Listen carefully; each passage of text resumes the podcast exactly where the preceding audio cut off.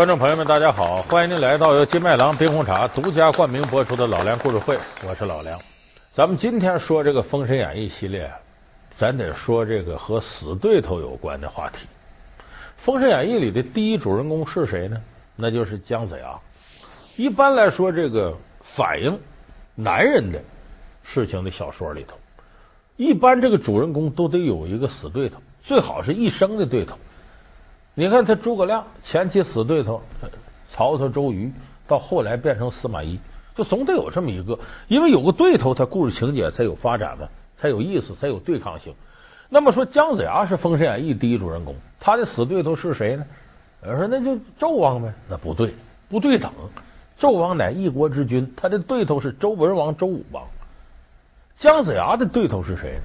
有一个他几乎是半辈子的敌人。那就是他的师弟申公豹。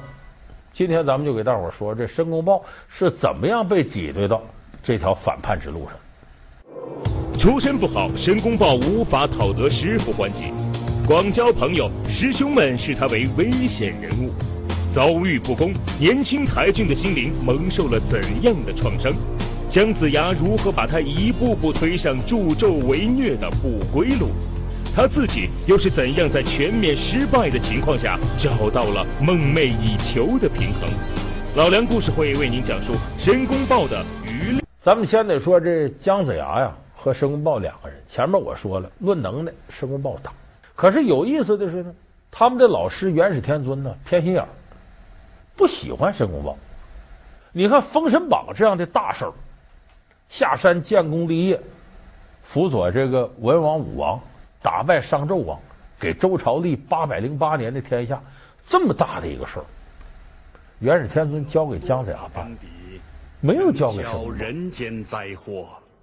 呃，弟子学道虽浅，但近日自创一阵法，十分厉害。上有寒风，下有黑水。要是凡人兵将进入此阵，若受寒风，若沾黑水，顿时化作灰尘。可惜杀气太重，心术不正，不可。有人说，那他他师哥那几个能力更大也没给，那不一样。姜子牙上头那十二位大罗金仙，个个法术高强。可是这些人呢，说白了，只是法力高强。论到治国之韬略、平定天下之战略战术，那他们比姜子牙、比申公豹都差远了。申公豹可绝不仅仅是说会点法术，论法术他比姜子牙强，但不如那些师哥。要讲纵横天下之韬略，申公豹不在姜子牙之下。申公豹，弟子在。你凡胎未脱，恶念横生，还需在昆仑山苦心修炼。师尊，我去吧。是。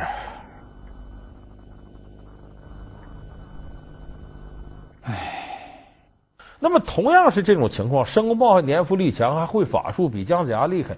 元始天尊偏偏就不让他干这事儿，把这么重要的任务交给了这个姜子牙。最重要原因在元始天尊不待见申公豹，偏心眼儿。怪我命薄，不能与你同去人间除正扶邪。师弟前途无量，望你苦练仙道，一定能早日修成正果。算了吧，师傅有偏心，我在山上怕也一事无成。他为什么不待见申公豹呢？这里边有两个原因。第一个原因是出身，元始天尊带领的这派为禅教，通天教主带领这派为截教。禅教是绝对讲究出身，就是他们扩充自己阵营收徒的，不是乱收，一定是有来历的。起码这得是贵族一级的。你看这里边很很有意思，收徒弟上你就能看出来。云中子收雷震子，雷震子是谁呀？周文王干儿子。广成子收了殷郊，赤精子收了殷红。殷郊、殷红是纣王的儿子，也是皇族。这位是我的师兄广成子，是位得道之士。我带你们来，就是希望你们能够拜在我师兄门下。两位王子。你们愿意吗？徒儿拜见师傅。哈哈哈哈哈好好。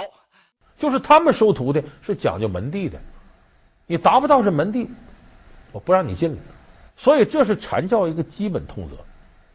但是申公豹和这些人一比，他的出身不是很好，所以往往受歧视。有人说他跟姜子牙不也差不多吗？姜子牙可不是，姜子牙是贵族出身。姜子牙祖上是大禹治水的时候就当过大官，后来把他封地封在吕这个地方，所以姜子牙不叫姜尚吗？也有另一名叫吕尚，他也姓吕。这人家是没落贵族，他也是贵族，也算根红苗正。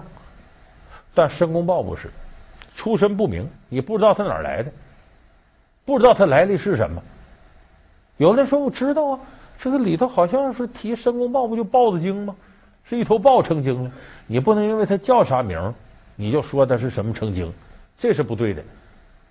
但是这里头确实隐藏着这么一点意思，就是姜子牙下山的时候，申公豹很嫉妒他，说：“你说老师这么偏心啊，把这么好的事给你干了。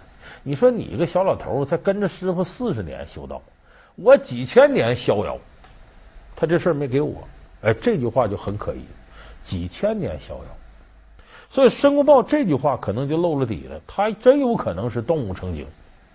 但问题是呢，我们看遍了整个禅教这谱系，禅教普遍反对的是这个什么低档次的玩意儿都能成精，截教才干这个事儿，狮子精、猴子精、老虎精的，禅教没这事儿。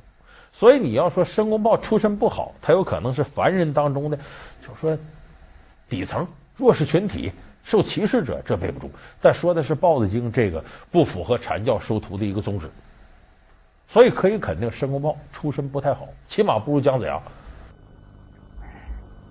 师兄，师傅面授的天书都说了些什么？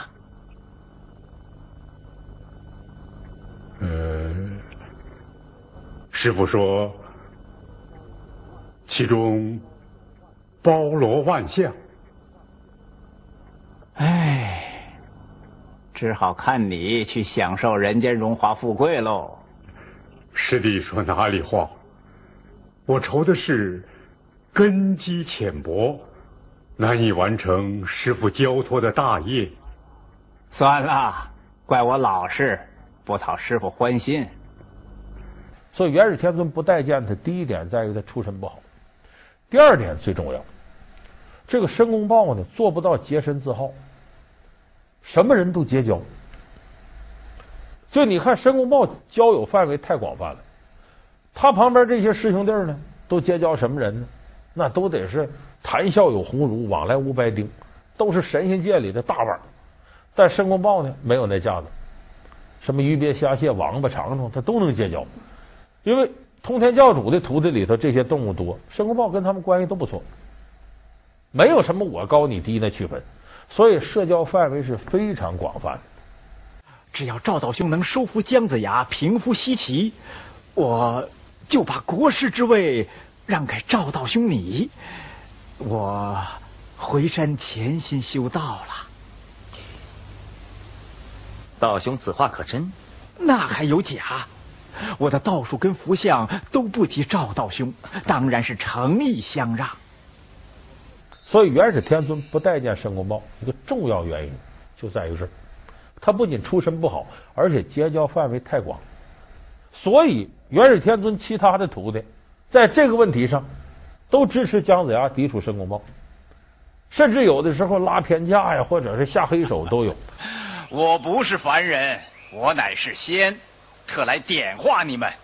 你一个疯老头也配说是仙？你不信？我就略施法术给你们看看，呃，这样吧，我将我的首级取下来，抛往空中，让它遍游苍穹，然后复归镜像，依旧如故。如果这样，这就说明我是真心为这西岐的。这脑袋为六阳之首啊！你要把它砍下去，还能活命吗？申公豹有这两下，请您作证。如果我将头取下，抛向空中，如果你的头颅能从空中取回来，复原依旧，我保证劝侯爷取消兴周灭纣的大业。好，申公豹拔出剑来，咔嚓，脑袋就割了。哎，这脑袋飞到半空，飘飘忽忽，眼睛还往下看呢。结果空中飞过来一个白鹤，叼着申公豹脑子就飞走了。没有脑子，申公豹他说：“你回来，回来，回来！”他死是死不了啊，但撑一会儿撑不住了，扑通躺地上摔那去了。这场面就别提多滑稽了。这怎么回事呢？他们的师哥南极仙翁就那老寿星，你别看慈眉善目，挺大额头的，那坏着呢。这老寿星插手了，他让自己徒弟白鹤童子来帮助姜子牙打赌打赢，把申公豹脑袋叼走。南极师兄，请你放过我，把头还我躯体吧。你偷下昆仑，为非作歹，还要四处炫耀你的法术，我不能放过你。师兄，你念在同门，饶过我这次，以后我再也不敢了。嗯，你一定要痛改前非。是。我把头还给你的躯体，你要跟我回昆仑向师傅请罪。是是，谨遵师兄教诲。所以申公豹在师门里头啊，就长期以来被挤兑，不受老师待见，同门排斥他，而偏偏他自己呢。要窝窝囊囊就算了，他有能耐，他不服姜子牙，所以时间一长，这个心态发生变化。就我在禅教这边，我得不到什么，我要想大展宏图，就得到你对立面才能发挥我个人价值。想不到我胡生竟有机会享受这荣华富贵，只要我们能够保得住这纣王江山，人间还有更多的荣华富贵。让我们享之不尽呐！姜子牙，你瞧，享受这富贵人臣的是我。所以申公豹一步跨到商纣王那边助纣为虐，帮助截教来打阐教。其实这样的事儿在真实的历史上发生的状况不计其数。咱就拿周瑜、周公瑾来说。羽扇纶巾，谈笑间，樯橹灰飞烟灭，一代豪杰。可是最后窝窝囊囊的呢，由于心胸狭窄，死在巴丘，吐血而亡。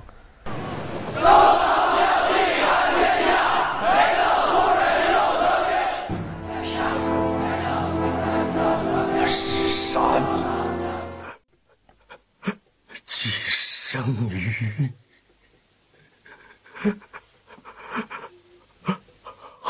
生亮？什么原因？他没有调整好心态，一念之差，他弄不过诸葛亮，最后把他挤着到这条道上来了，弄得最后吐血身亡。所以申公豹这样的人虽然是传说人物，在历史当中咱能找到坐标。咱把话说回，申公豹他的能耐不小，这人如果要行善厉害，作恶同样后患无穷。他的厉害之处在于什么呢？他不是说他法术厉害，其实申公豹在这些师兄弟里边，除了能打过姜子牙，他谁也打不过。他没有那些师哥厉害，但是他的长处是什么呢？这个人用春秋战国时候来说，他是个纵横家。说白了，有苏张之辩才，苏秦、张仪之口才。苏秦能配六国相印，说动六国合纵；张仪呢，两次当楚国的相国，能说动楚国跟秦国联手，以这个连横来破合纵。为什么说？我们说这类人叫纵横家呢，就跟春秋战国说是连横合纵，跟这个有直接关系。所以申公豹是有这样的才华的，嘴皮子很厉害，对天下大事解析的很透彻。说白了，就如同隆中对时期的诸葛亮这个水平。说师叔的门人都属异类，杀了也不可惜。嗯，师傅，我没说错吧？姜子牙也说我们是畜生、禽兽。真是岂有此理！啊，他还说碧游宫没什么了不起的法宝，不足为惧。你去摆一个诛仙阵，剑光一晃，任他是大罗神仙，也难逃此劫。看看他阐教怎能破我这诛仙阵？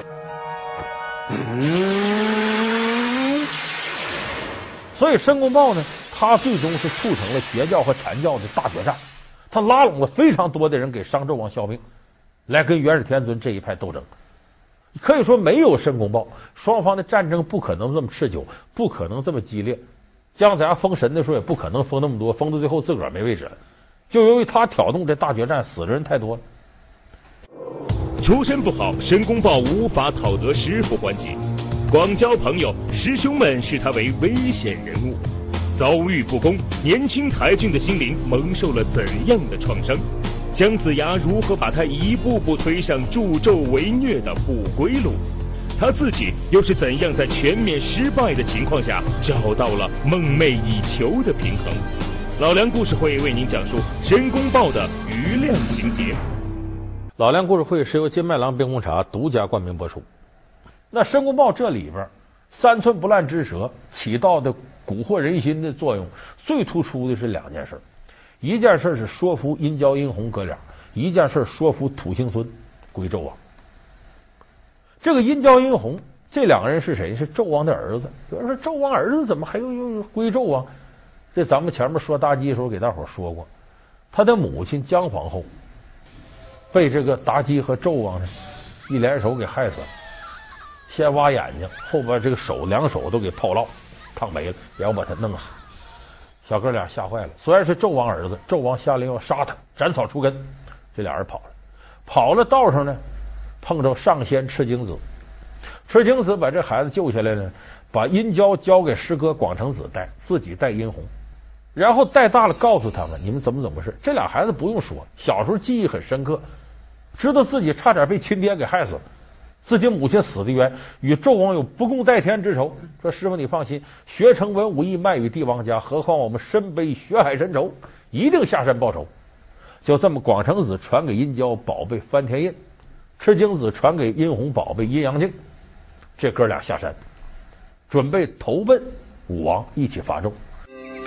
如今西周武王乃仁圣之君，你姜师叔何当封侯拜相，东晋武官，灭商纣，以救万民？你们去助你姜子牙师叔一臂，共成大业。弟子领命。可没想到半道碰申公豹，申公豹一看这哥俩翻天印、阴阳镜可是好宝贝啊，一般人收拾不住啊。后来封神有一段叫群力出阴交，就那么多神仙搁一块收拾阴交，就因为他有个翻天印，不好弄他。所以当时申公豹一想，一定得把他俩策反。这两人去了，那就是姜子牙的生力军。怎么策反呢？大王是多么疼你呀！你要知道，他要是想杀你。昨天你可就死了，成唐天下历传数百年，你才是地龙之子，才是将来的大王啊！哦，江山是你们殷氏一族的，你甘心拱手让于他人吗？你对得起列祖列宗吗？所以。申公豹入情入理的用天地人伦之大道劝你哥俩，你们可不能做大逆不道的忤逆之事。于是这哥俩让申公豹一说，马上倒戈相向，投奔他爹去。后来给姜子牙带来很大麻烦，所以这是申公豹厉害之处。还有一桩厉害之处呢，说服土行孙。土行孙何许人也？三寸丁骨树皮，跟武大郎一边高，长相极为猥琐。但是他后来娶个好老婆，那是三山关的这个领头邓九公的女儿，叫邓婵玉，如花似玉的大姑娘。那这个土行孙是谁徒的呢？是巨留孙徒的。巨留孙是元始天尊的徒弟，十二金仙之一。当时这个申公豹呢，就知道巨留孙有这么个徒弟，这个徒弟厉害。土行孙是能在地底下走，日行一千，夜行八百，在地底下白天能干一千里地，晚上能干八百里地。比那挖掘机快多了，是这么个主，有能耐。就对于这种地下工作者，就用处不很大嘛。所以当时申公豹想，如果是巨留孙做决定，没过一两年放土行孙下山，就得和这个纣王为敌，归姜子牙。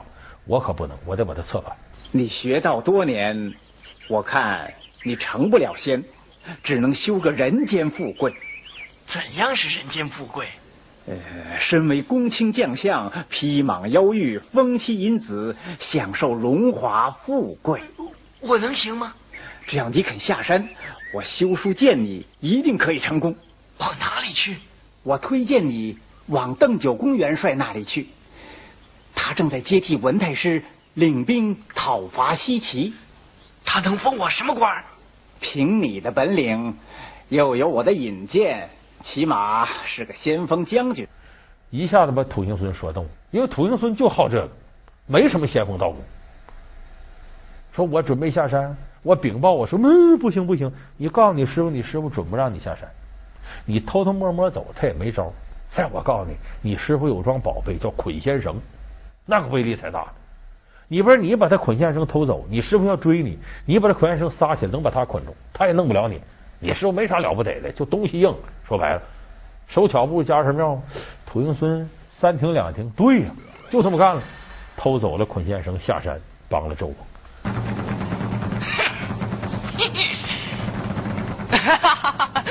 你是何人？我乃邓元帅麾下先行官土行孙。邓九公派你做先锋，哼，可见殷商营内无将才了。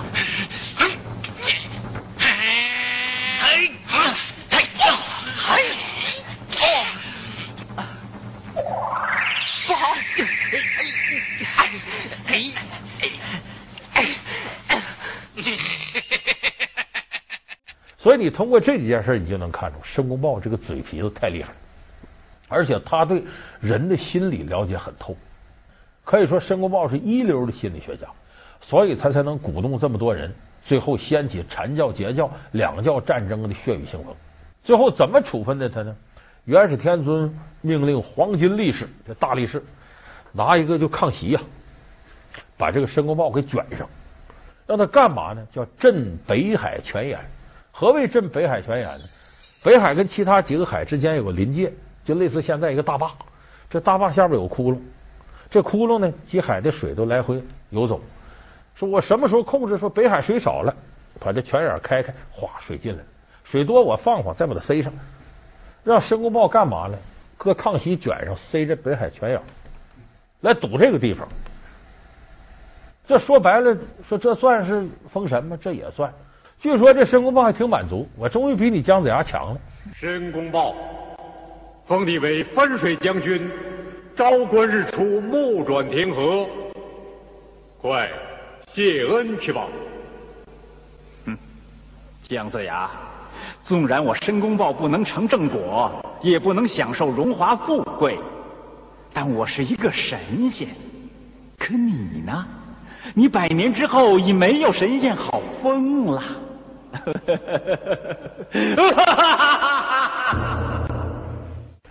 所以申公豹跟姜子牙斗了半辈子，到这个地方他还在找心理平衡。所以我说，人的嫉妒之心呢，就像野草一样，你要不管它。他就疯长，所以人这几种不良情绪里头，嫉妒是特别关键的。你要克制不住，人就容易陷入疯狂；理智就压制不住情绪，最终你就可能做出出格的事儿。如果你的能力很大，越是你嫉妒心强，有可能危害越大，最后你自己受到的伤害也就越大。狗咬吕洞宾，飞剑斩黄龙。吕洞宾虽不是八仙之首，却是八仙中故事最丰富的。那么，他为何能成为八仙中最受欢迎的神仙？历史上是否确有其人？元朝又为何会尽其一朝为吕洞宾修建永乐宫？老梁故事会为您讲述八仙中的偶像。感谢您收看这期老梁故事会。老梁故事会是由金麦郎冰红茶独家冠名播出。我们下期节目再见。